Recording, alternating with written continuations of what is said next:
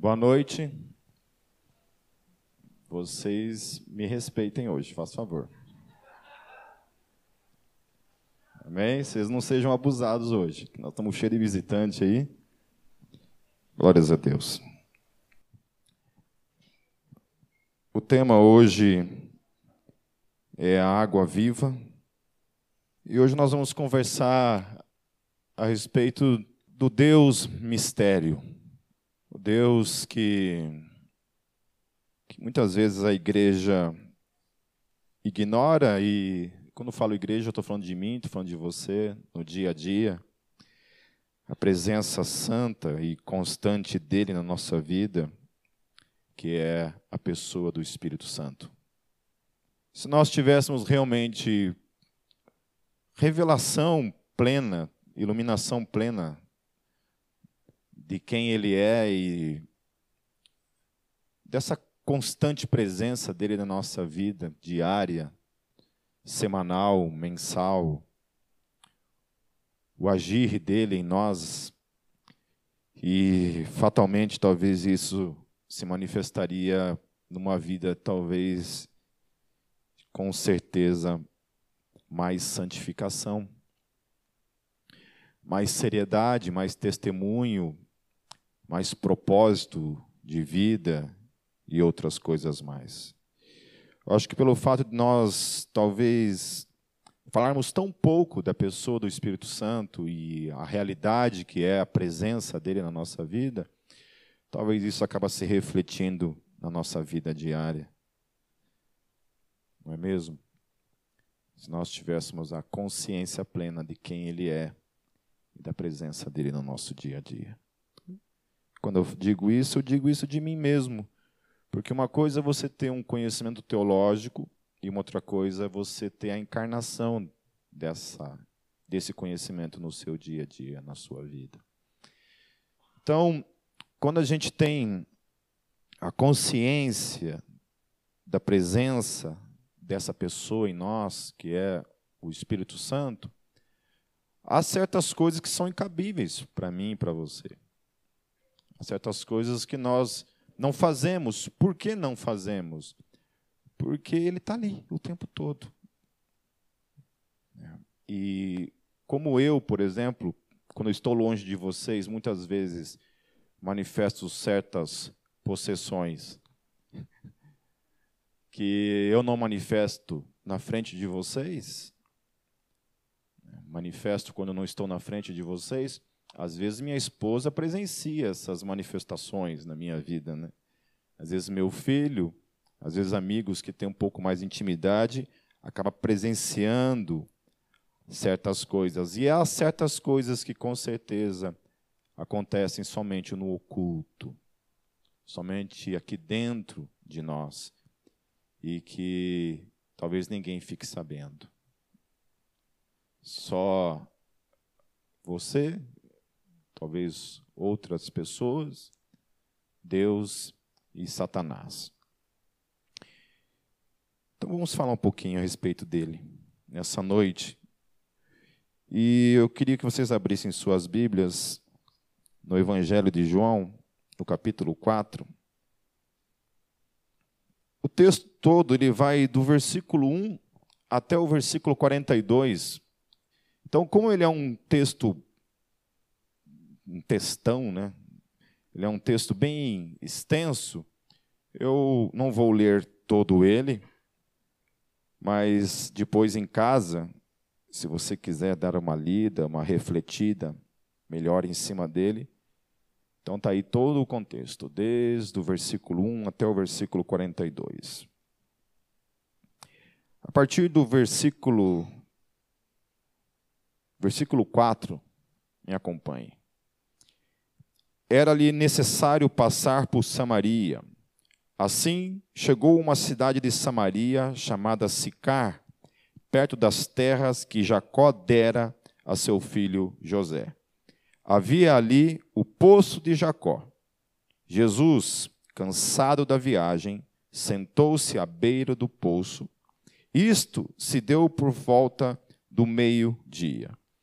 Nisso, veio uma mulher samaritana tirar água. Disse-lhe Jesus: dê-me um pouco de água. Os seus discípulos tinham ido à cidade comprar comida. A mulher samaritana lhe perguntou: Como o Senhor, sendo judeu, pede a mim, uma samaritana, água para beber? Pois os judeus não se dão bem com os samaritanos. Jesus lhe respondeu: Se você conhecesse o dom de Deus e quem lhe está pedindo água, você lhe teria pedido e ele lhe teria dado água viva. Essa questão da sede é, um, é algo que a gente conhece, né? A não ser que você ande o dia inteiro com uma garrafinha d'água grudada em você e não passe um minuto de sede, né, todos nós sabemos muito bem o que é essa sensação no nosso corpo. Você sentir sede. Para quem é maratonista aqui, que gosta de correr, né, acordar seis horas da manhã, você que é essa pessoa feliz, que acorda seis horas da manhã para correr num domingo, quatro graus abaixo de zero, você é uma pessoa muito feliz. Eu invejo a tua felicidade em acordar seis horas da manhã num domingo para sair correndo. Meus parabéns. Meus parabéns. Não sei nem o que comentar a respeito de você. Você é uma pessoa miserável. Uma caminha quente para você dormir até tarde, domingão, descansar. Não. Você, aquele dia, decide acordar às 6 horas da manhã para sair correndo na desgraçada geada de 4 graus abaixo de zero. Felicidades para você. Bom, eu não sou essa pessoa, e provavelmente nunca serei, em nome de Jesus. Então, assim, você sabe melhor do que ninguém do que é isso, né? Correr, daqui a pouco o teu corpo começa a pedir água, né?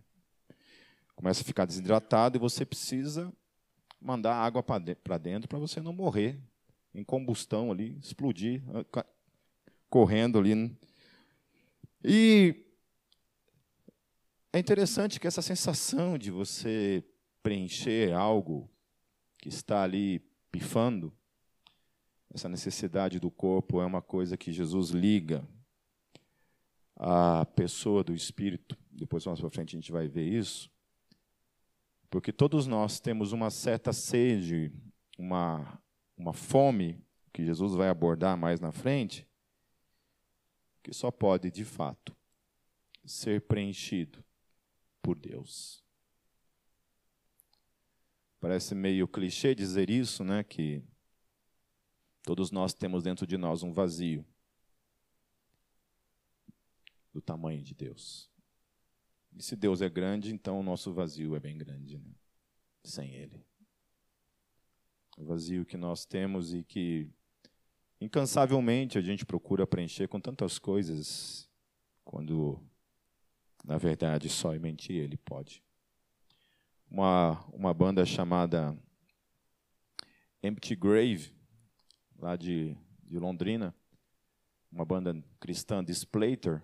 Para quem não sabe o que é Splater, Splater são bandas que falam de putrefação, carnificina, corpos expostos sendo comidos por abutres, urubus, sei lá o que. Então, bandas de Splaters são bandas que as letras falam desse tipo de coisa. E o Empty Grave era uma banda de splater cristã. Então, eles falavam todas essas coisas, esses assuntos de, de putrefação, do ponto de vista bíblico. Então, inseria Jesus nessa visão. E era bem interessante a capa do Empty Grave, que era um, era um cadáver com o, o tórax todo aberto, e dentro, sim, estava escrita a capa do CD. E a capa do CD era assim, era essa frase. Dentro do homem há um vazio do tamanho de Deus. Estou resumindo o tamanho da frase. Né? Mas era interessante isso, porque estava ali um ser humano aberto, e ele usou disso para falar, então, que o ser humano cabe dentro, dentro dele. Existe um vazio que só cabe Deus. Um vazio que não pode ser preenchido por mais nada, a não ser a pessoa de Deus.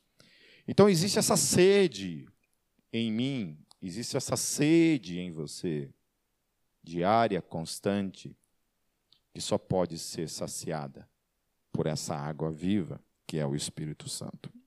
Uma coisa que eu acho interessante no texto, um amigo meu, numa conversa, agora no tempo de férias, ele é, entrou numa questão, ele e a esposa perguntaram para mim assim: Pipe, quando Jesus morre na cruz, ele era Deus, homem, ou era somente homem? Então me trouxeram essa pergunta. E eles começaram a ter uma. Cada um abordar ali o, o seu ponto de vista, um defendendo que não, que Jesus era Deus, homem, homem, Deus, e o outro dizendo que não, porque Deus não pode, por exemplo, se colocar numa condição de pecado, como a condição em que Jesus, quando sobe na cruz, ele assume o pecado humano, portanto, ele se torna um, um pecador em meu e em teu lugar. Então, por causa disso, Jesus não poderia ser Deus de fato, porque Deus é santo e em Deus não pode habitar pecado. E uma das coisas que eu, uma coisa que eu respondi para eles é falando que identidade não é algo que você simplesmente muda. Quando Deus responde para Moisés, quando Moisés pergunta para ele assim: Qual é o teu nome?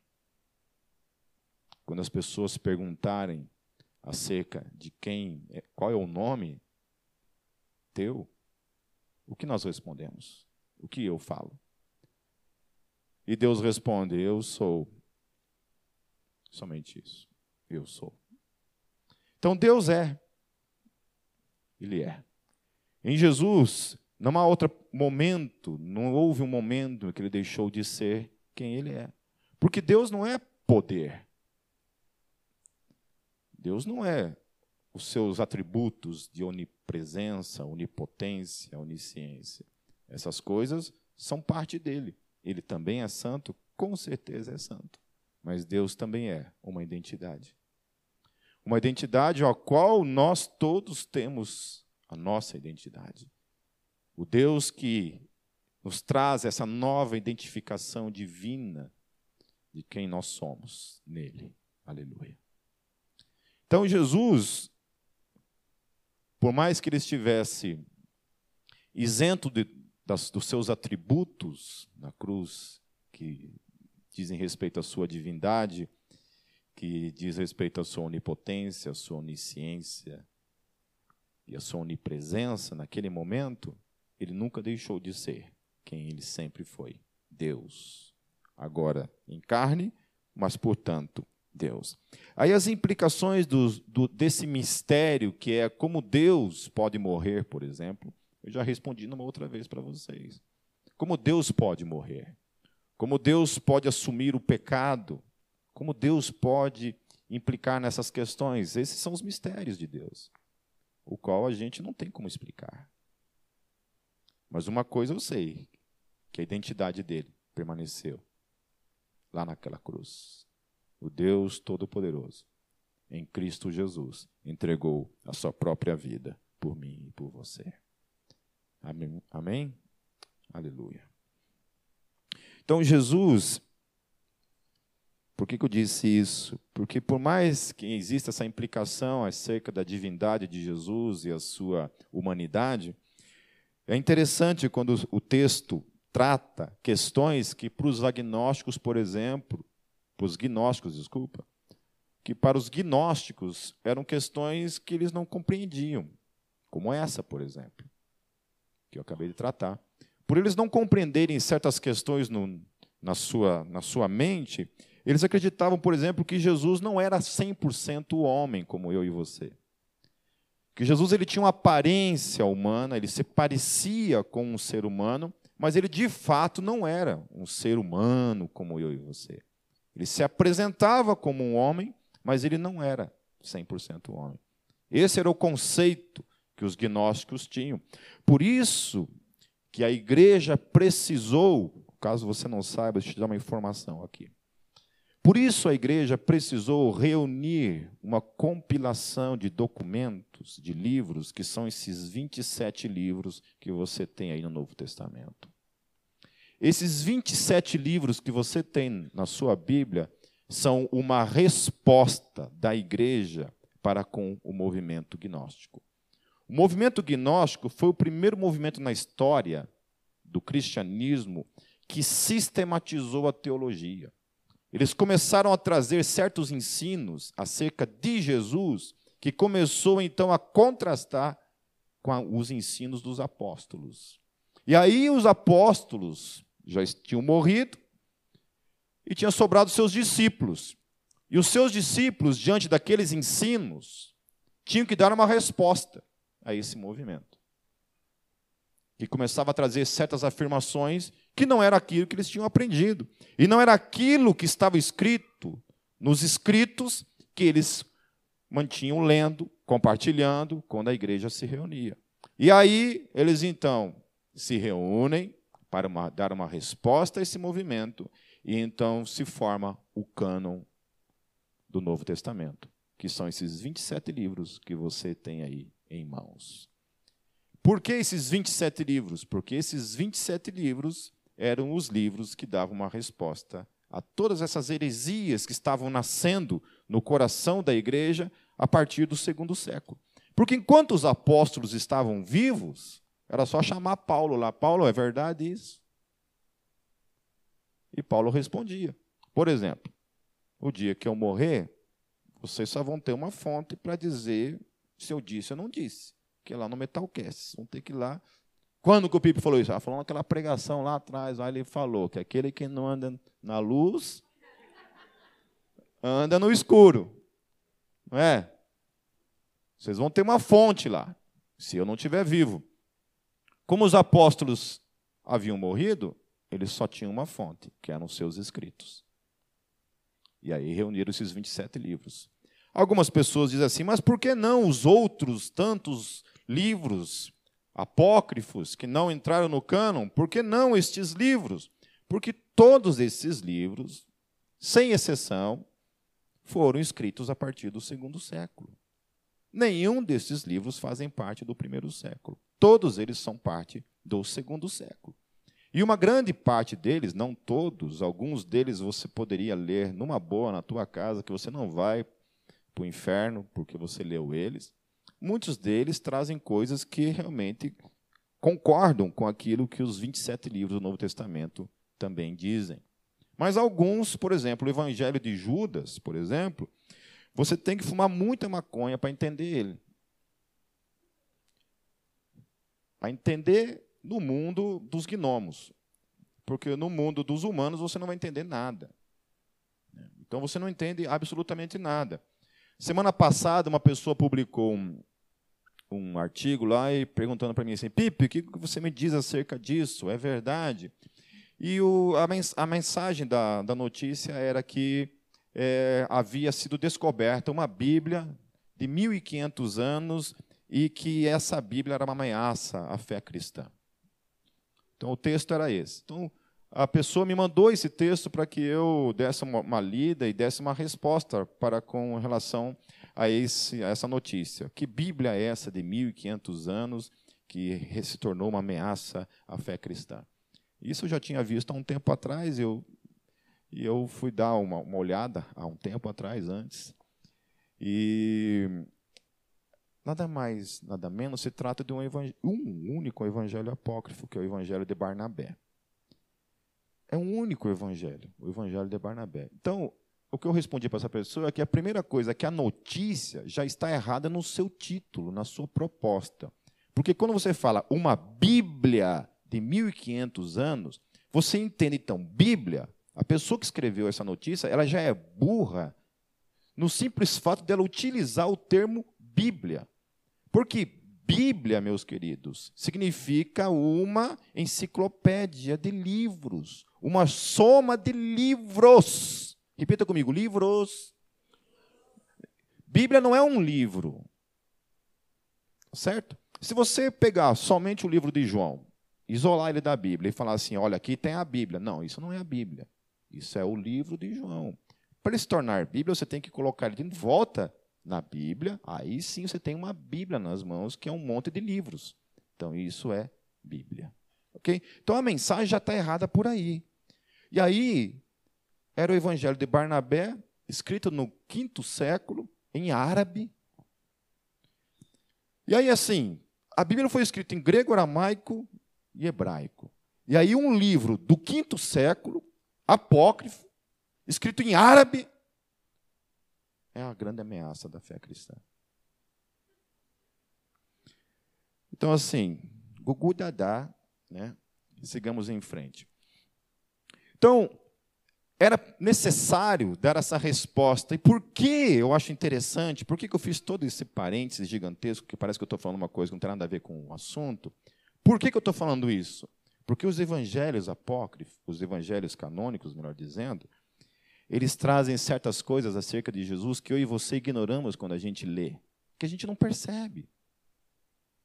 Por exemplo, uma coisa que possa parecer estúpida para mim e para você, mas que traz a revelação de que ele era 100% homem, por exemplo, é que lá no versículo 6 diz assim: que Jesus, cansado da viagem,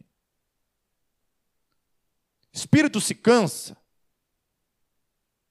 Já viu um demônio correndo assim? Daqui a pouco ele, ele para para respirar? É, ou deixa eu dar uma descansadinha, que eu estou meio cansado. Preciso tomar uma aguinha. O texto fala que ele estava cansado, e se ele estava cansado, portanto, ele era 100% humano. Depois, a outra coisa que o texto fala, que ele teve sede, ele pediu para aquela mulher para que ela lhe desse água. Água. São coisas pequenas, talvez tolas, que a gente não percebe, mas que estão ali. Eu tinha um amigo gnóstico. E ele o tempo todo falava essas coisas. Que Jesus não era 100% humano. E eu chegava, então me explica isso. Me explica o cansaço, quando ele dormia, quando ele comia, quando ele bebia, quando ele sentia dor, quando ele chorava. Vocês já viram um, um demônio emo? que fica chorando o tempo todo? Não, né? Em depressão? Não. Certo? Então Jesus ele era de fato um ser humano de carne e osso e não uma suposta aparência humana, como os agnósticos afirmavam. Ele, como humano que era, ficava cansado e precisava parar para descansar. O Deus Todo-Poderoso que nunca se cansa mas, enquanto humano, se cansava e tinha sede, e era necessário que os seus discípulos comprassem comida. Amém. Amém. Então, Jesus, enquanto humano, ele foi exatamente isso, 100%, o que diz respeito à sua humanidade. Às vezes nós queremos sair disso e queremos ser outra coisa e não nos darmos o direito de sermos o que de fato nós somos, humanos. Então, o meu corpo, eu já estou com 44 anos, então muitas coisas em mim estão, estão ficando esquisitas.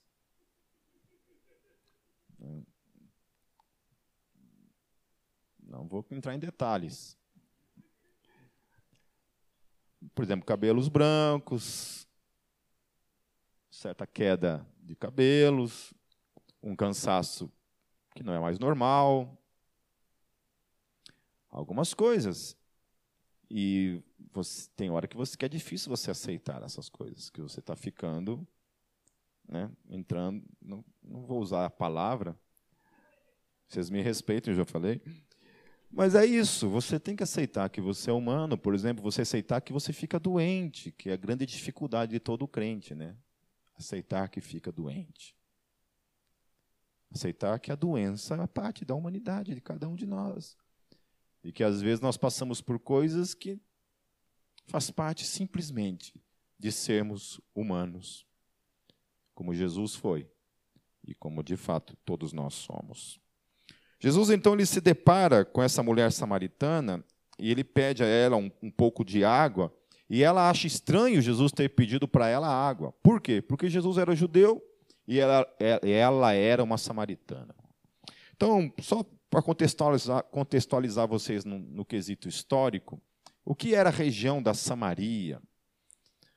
Antes, lá no Antigo Testamento, o reino de Israel era um único reino. Até que finalmente teve uma guerra entre eles, entre as doze tribos de Israel, houve uma guerra onde um lado reconheceu um rei e um outro lado reconheceu outro rei. E aí não tiveram acordo e as doze tribos se dividiram em dois reinos. O reino do norte, dez tribos, e o reino do sul, duas tribos. Esse reino do norte, mais tarde, se tornou Samaria. E o reino do sul era chamado de Israel. Antes era um reino só, de doze tribos, chamado Israel. Quando se divide, o reino do sul passa a ser chamado de Israel e o reino do norte, outro nome, que não lembro agora. Quando há a diáspora, que os, as doze tribos são levadas escravas, quando eles retornam eles voltam para Samaria, só que nessa mistura toda, quando eles voltam, voltam misturados judeus com gentios. Ou seja, a raça que, que ocupava a lugar de Samaria não era uma raça puramente judaica. Era uma raça que haviam feito casamentos mistos entre judeus e não, não, não judeus. E aí, portanto, os judeus, que eram mais puritanos, olhavam para isso e diziam então que os samaritanos eram uma raça impura, que eles não eram então a raça pura, que eram os judeus, e eles não eram então povo de Deus. Somente Israel era povo de Deus e os samaritanos não eram povo de Deus. Então houve toda uma confusão relacionada a isso, ao ponto que, por exemplo, os samaritanos, eles só reconheciam os cinco primeiros livros da Bíblia, que é o Pentateuco: Gênesis, Êxodo, Levíticos, Números e Deuteronômio. Eles só reconheciam esses livros como canônicos. E eles tinham a esperança, por exemplo, de que Moisés voltaria como o grande Messias. Essa era a expectativa deles, relacionado a, ao Messias. Que, Messias. que o Messias seria nada mais, nada menos do que o próprio Moisés, que voltaria para restaurar o reino. Eles acreditavam uma outra questão também, é que a verdadeira adoração era feita nesse monte, que era o Monte Gerizim, que ficava na região de Samaria. E os samaritanos eles tinham muito essa questão ligada, ligada a pontos que eram pontos históricos e que aqueles pontos então tornavam aquela região de alguma forma uma região santa. Por exemplo, havia o poço de Jacó. Foi lá que Jacó havia sido enterrado. Então eles usavam para esses pontos históricos como uma forma então de se identificar e autenticar então que também eles eram povo de Deus. O grande problema é que os judeus não reconheciam isso. E os judeus então os, os tratavam como uma raça impura e, portanto, não se misturavam com eles. Então Jesus ele chega quebrando esse paradigma. Primeiro porque ele conversa com uma mulher. E a segunda questão é que ele conversa com uma samaritana, que era vista como uma pessoa impura. Então, Jesus, aquele que é santo, ele começa então a expandir o seu reino. O seu reino, então, até então, era pregado, anunciado para os supostamente puros, que eram os judeus, que não se misturavam com ninguém. E agora, então, ele vai pregar o evangelho, anunciar o evangelho para esse povo que era considerado o povo impuro. Por que, que eles eram impuros? Porque eles eram judeus que se misturaram com gente como eu e você. Gentios, gente que não é da raça judaica e, portanto, eram impuros. E Jesus ele começa então a expandir o seu reino. Ao invés desse reino ser somente direcionado aos judeus, ele começa a direcionar isso para os samaritanos, que também eram uma raça impura aos olhos humanos. E ele começa então a levar aquilo que é puro para aquilo que é impuro. Lá no versículo 10, quando a mulher questiona essa ousadia da parte dele, Jesus ele responde assim: Se você conhecesse o dom de Deus e quem lhe está pedindo água, você lhe teria pedido a ele e ele lhe teria dado água viva. Eu acho interessante quando o texto fala o dom de Deus. Dom, no grego, é presente. Dom é presente. Dom, eu vou falar mais uma vez, porque talvez tem gente que não entendeu isso ainda. Dom é presente. E presente da parte de Deus nunca é algo que você e eu merecemos. Amém?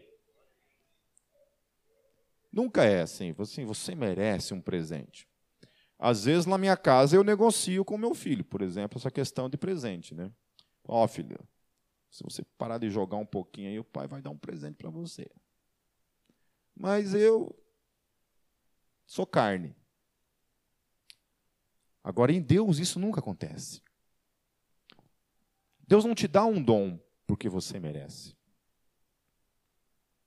Deus te dá um dom porque é um presente. E esse presente sempre vem por meio da graça. Aleluia. Aleluia. É um presente. Ele está falando: se você conhecesse o dom, se você e eu conhecêssemos esse presente, que é o Espírito Santo, ele é um presente para mim e para você. Constante na minha e na tua vida. Por que, que eu estou falando isso? A partir do versículo 11, ele começa a trazer essa revelação para aquela mulher acerca da água da vida, da água viva. Leia comigo. Disse a mulher: O Senhor não tem com quem tirar água, e o poço é fundo. Onde pode conseguir essa água viva? Acaso o Senhor é maior do que o nosso pai Jacó, que nos deu o poço do qual ele mesmo bebeu bem como seus filhos e seu gado. Está vendo aqui? Aonde ela se apega? Ela se apega numa questão histórica para afirmar quem ela é.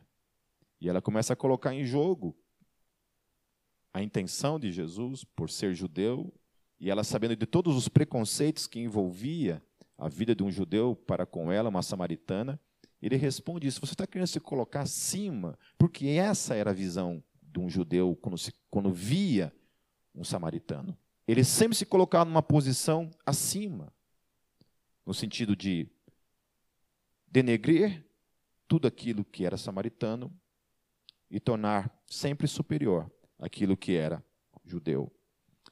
No versículo 13, Jesus respondeu: Quem beber desta água não importa se foi Jacó, quem tenha sido que tenha feito esse poço. Um poço sempre será uma coisa que, se vocês rirem, vocês vou ficar bravo com vocês. Um poço sempre será um poço. Amém? Revelação para vocês mais uma vez. Jesus respondeu: Quem beber desta água terá sede outra vez, mas quem beber da água que eu lhe der, nunca mais terá sede. Pelo contrário, a água que eu lhe der se tornará nele uma fonte de água a jorrar para a vida eterna. A mulher lhe disse: Senhor, dê-me dessa água, para que eu não tenha mais sede, nem precise voltar aqui para tirar água. Aleluia certas afirmações ousadas da parte de Jesus. A primeira coisa que ele coloca é que se alguém tem sede, venha a mim. A mim.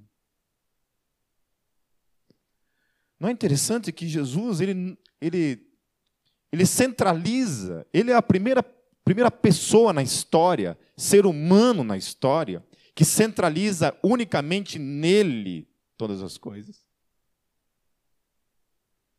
Jesus nunca se refere aos outros, ele se refere a si mesmo, como essa fonte aonde eu e você temos que buscar a vida, aonde eu e você temos que buscar água para beber. Sempre se coloca nessa posição. Por isso que é inegociável nós negociarmos a pessoa dele com outras personalidades da história humana. Ele coloca lá: quem crê em mim. Amém? É quem crê em mim, ele coloca. Repita comigo: quem crê nele. Amém? é quem crê nele. Não há uma negociação com nenhum outro personagem. Mas ele coloca isso de uma forma absoluta, que quem crê nele, como diz a Escritura, do seu interior fluirão rios de água viva. Aleluia.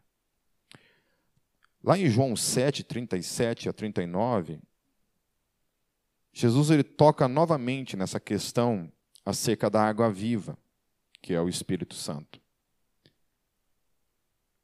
E eu acho interessante a, a nota de referência no texto que os, que o apóstolo, que os apóstolos tratam a respeito da afirmação dele. No versículo 37 diz assim: No último e mais importante dia da festa, Jesus levantou-se e disse em alta voz: Se alguém tem sede, venha a mim e beba.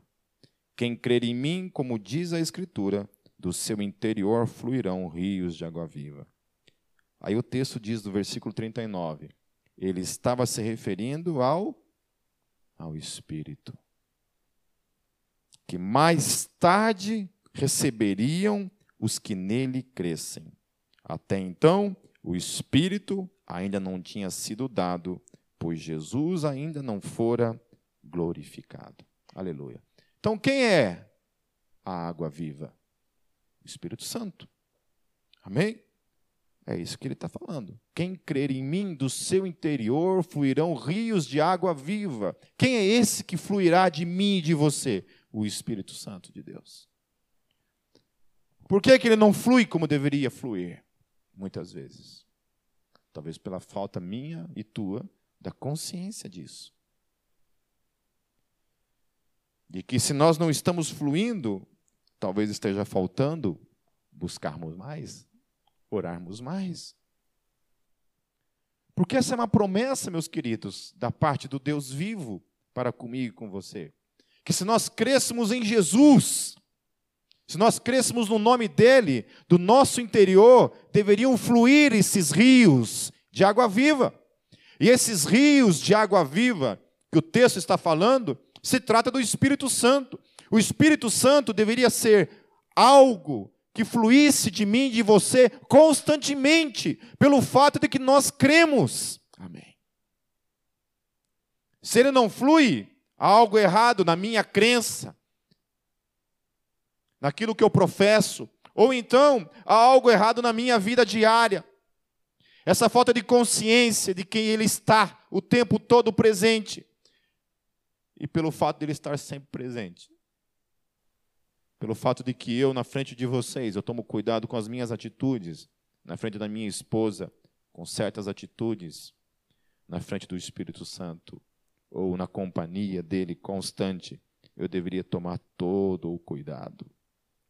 Porque eu e você não podemos ser, sermos enganados de que algo que eu e você fazemos no dia a dia não seja, não leve, não traga, não receba da parte de, do Espírito Santo uma séria advertência antes de nós o cometermos. Todas as vezes em que Satanás se coloca, a minha mente ou o mundo se propõe a trazer coisas para com a minha vida, para que eu viva uma vida de pecado, todos os momentos na minha vida, o Espírito Santo, antes de eu tomar a minha escolha, ele me traz uma advertência. Cuidado. Cuidado porque eu estou aqui. Ele manifesta a presença dele. Aleluia. Se alguém aqui nessa noite nos momentos que peca, não recebe esse tipo de coisa, eu estou questionando seriamente a tua conversão. Eu estou questionando seriamente se o Espírito Santo habita de fato na tua vida. Porque quando nós cometemos pecados, meus queridos, antes de cometê-los, o Espírito Santo nos adverte. Ele fala: não faça isso. Não vá por aí.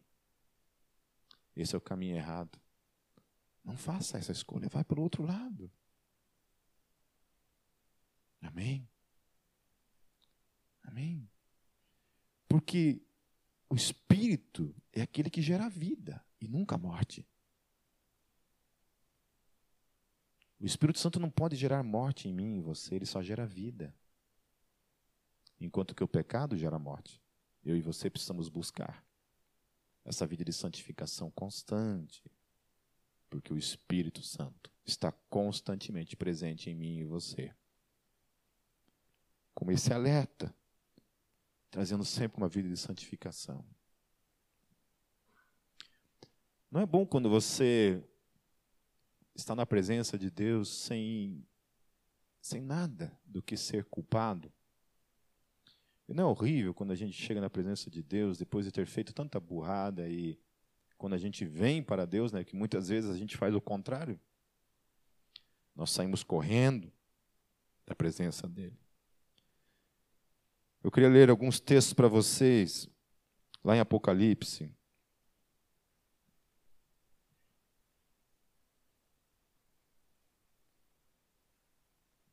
Apocalipse 7, verso 17.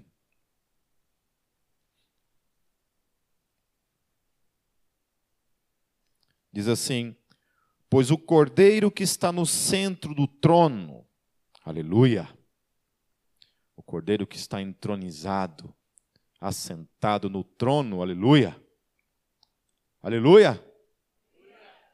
Esse é o Deus em quem nós cremos. Essa é uma passagem bíblica que revela de modo absoluto de que Jesus é Deus. Um cordeiro que está sentado no trono.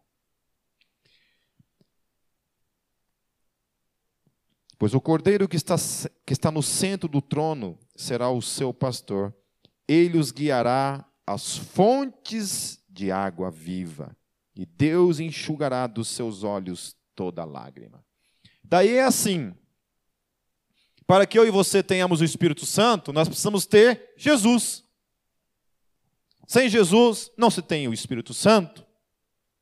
Se não tem o Espírito Santo, eu e você não temos a água viva que flui dentro de mim e dentro de você. Não tem. E aí, para que eu e você tenhamos o Espírito Santo, nós precisamos dele. E o texto fala aqui, porque nós temos essa água viva no final de tudo, o texto diz assim: E Deus enxugará dos seus olhos, dos seus olhos toda lágrima. Aleluia. Porque é o Espírito Santo, meus queridos. Jesus nos conduz, nos conduz até o Espírito Santo. E o Espírito Santo nos conduz à eternidade. Aleluia. Quem é aquele que habita em você constantemente, que está operando a obra diária em mim e em você? Que está nos conduzindo para a eternidade? É o Espírito. Constantemente, por isso que ele zela por mim e por você.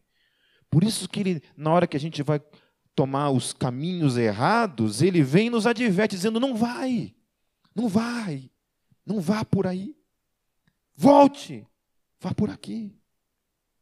Se você for por aqui, isso não te levará para a eternidade.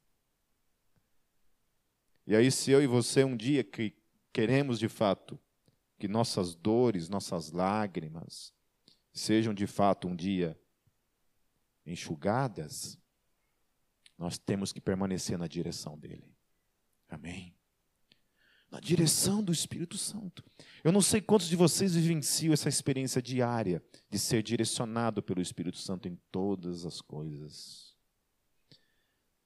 Eu me entristece o coração quando vejo pessoas abandonando a fé e fazendo escolhas erradas.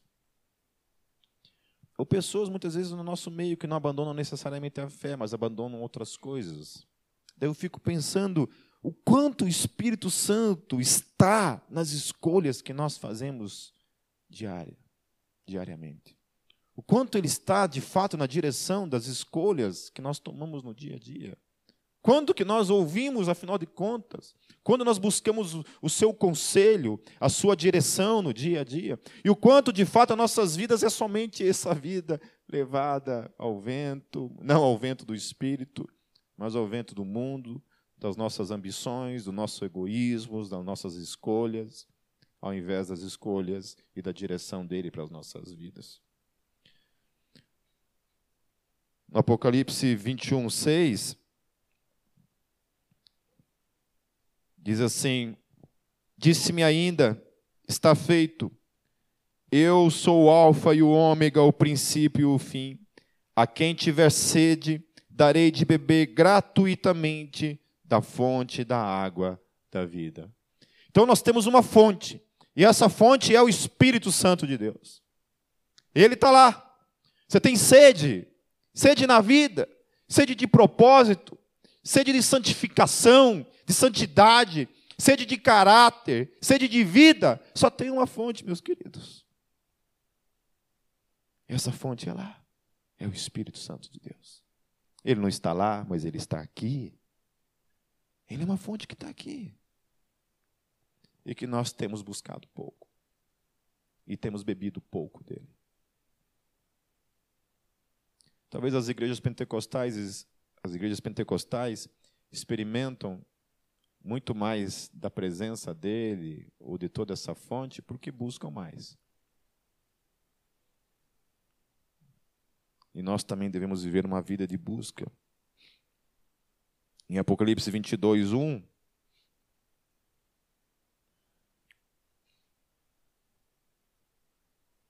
Diz assim: Então o anjo me mostrou o rio da água da vida, claro como cristal. Fluía da onde? Do trono de Deus. E da onde? E do Cordeiro. Da onde que flui a água da vida? Do trono. do trono.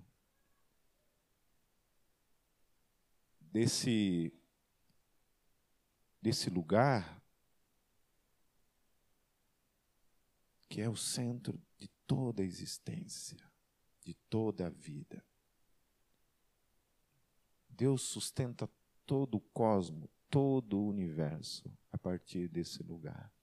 E é desse lugar que flui esse rio, que é o Espírito Santo. Eu tenho fome e sede de Deus.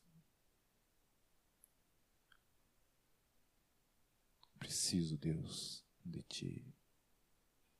Preciso beber dessa água, que é o Espírito Santo, que flui do trono.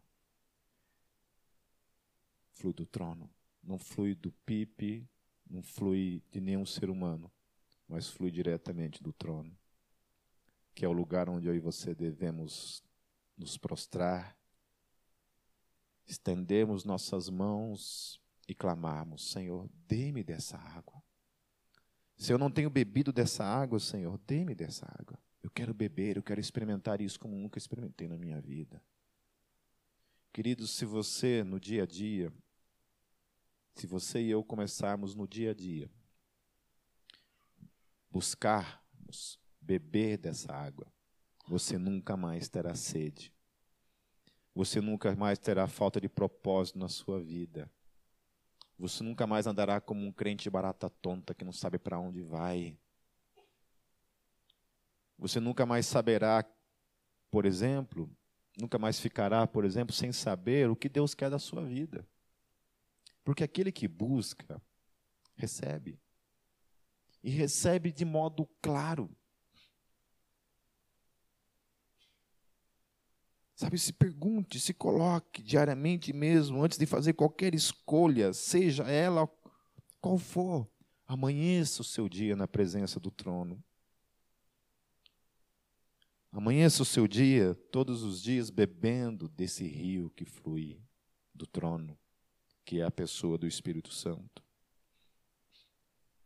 Eu acho tremendo, porque lá no capítulo 22, 17,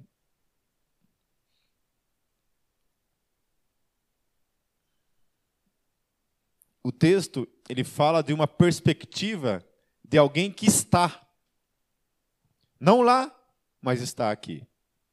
Porque ele fala do ponto de vista de duas pessoas aqui. Que é a pessoa do espírito, porque o texto diz o espírito. E depois ele fala de uma outra pessoa que é, na verdade, um conjunto de pessoas.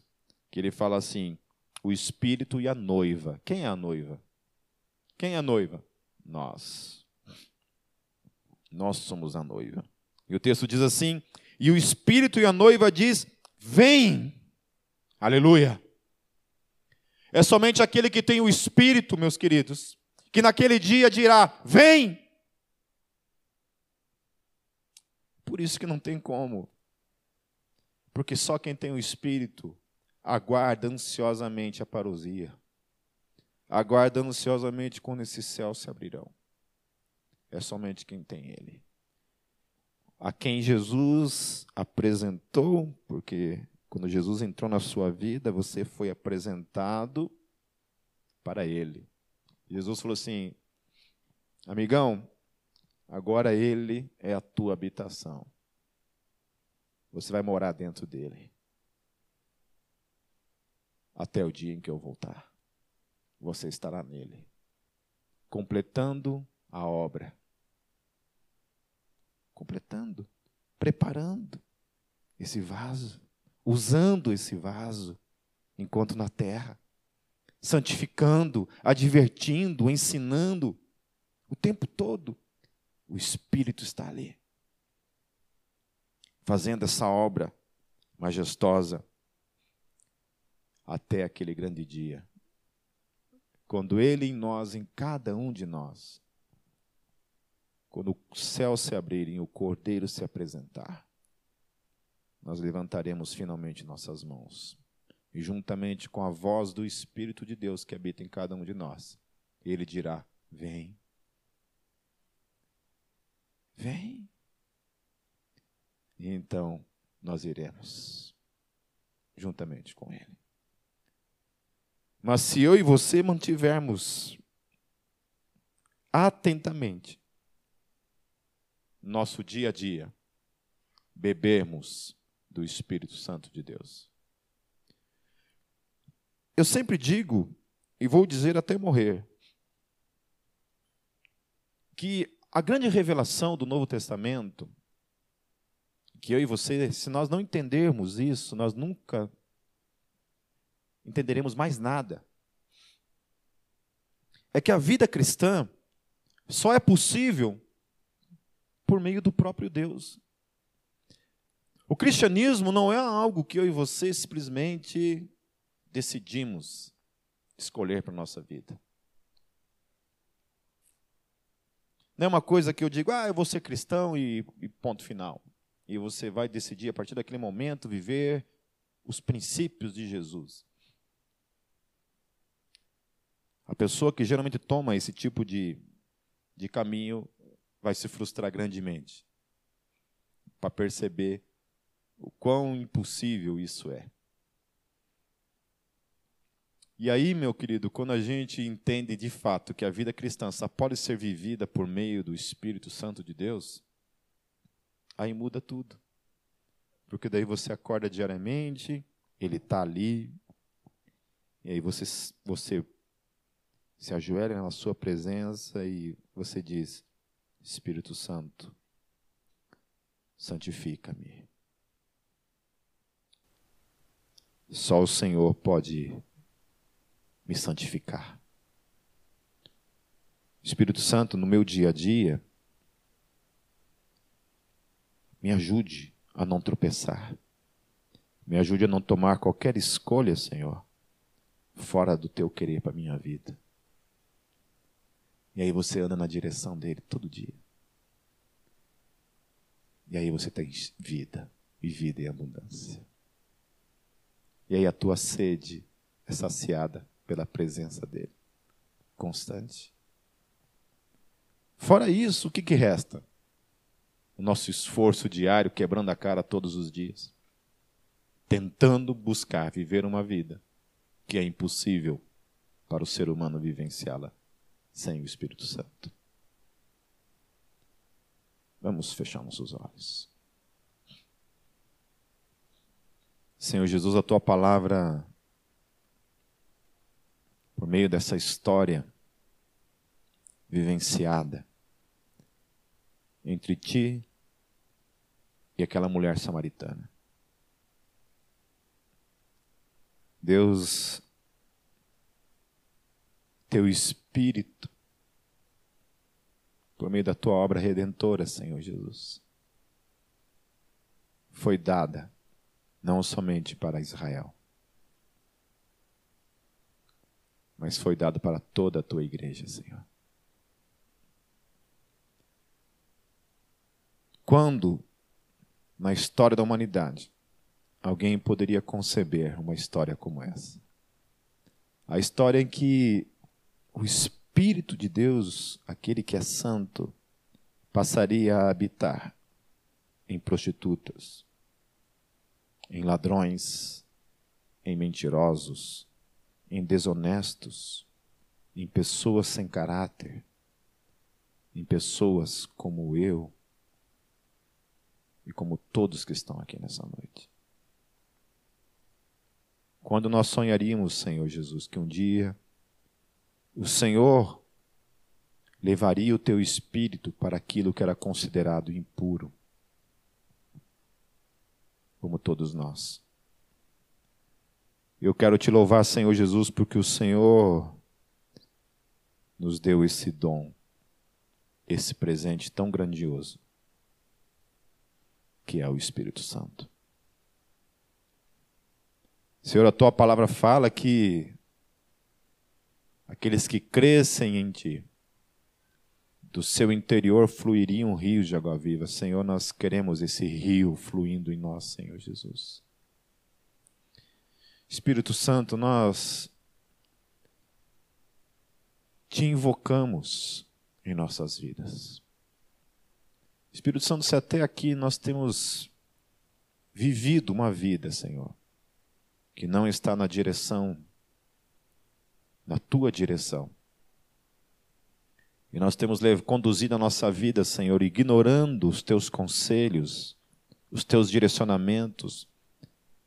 Nós queremos te dizer, Espírito Santo, eis-nos aqui, Senhor, para começar um novo tempo em nossas vidas.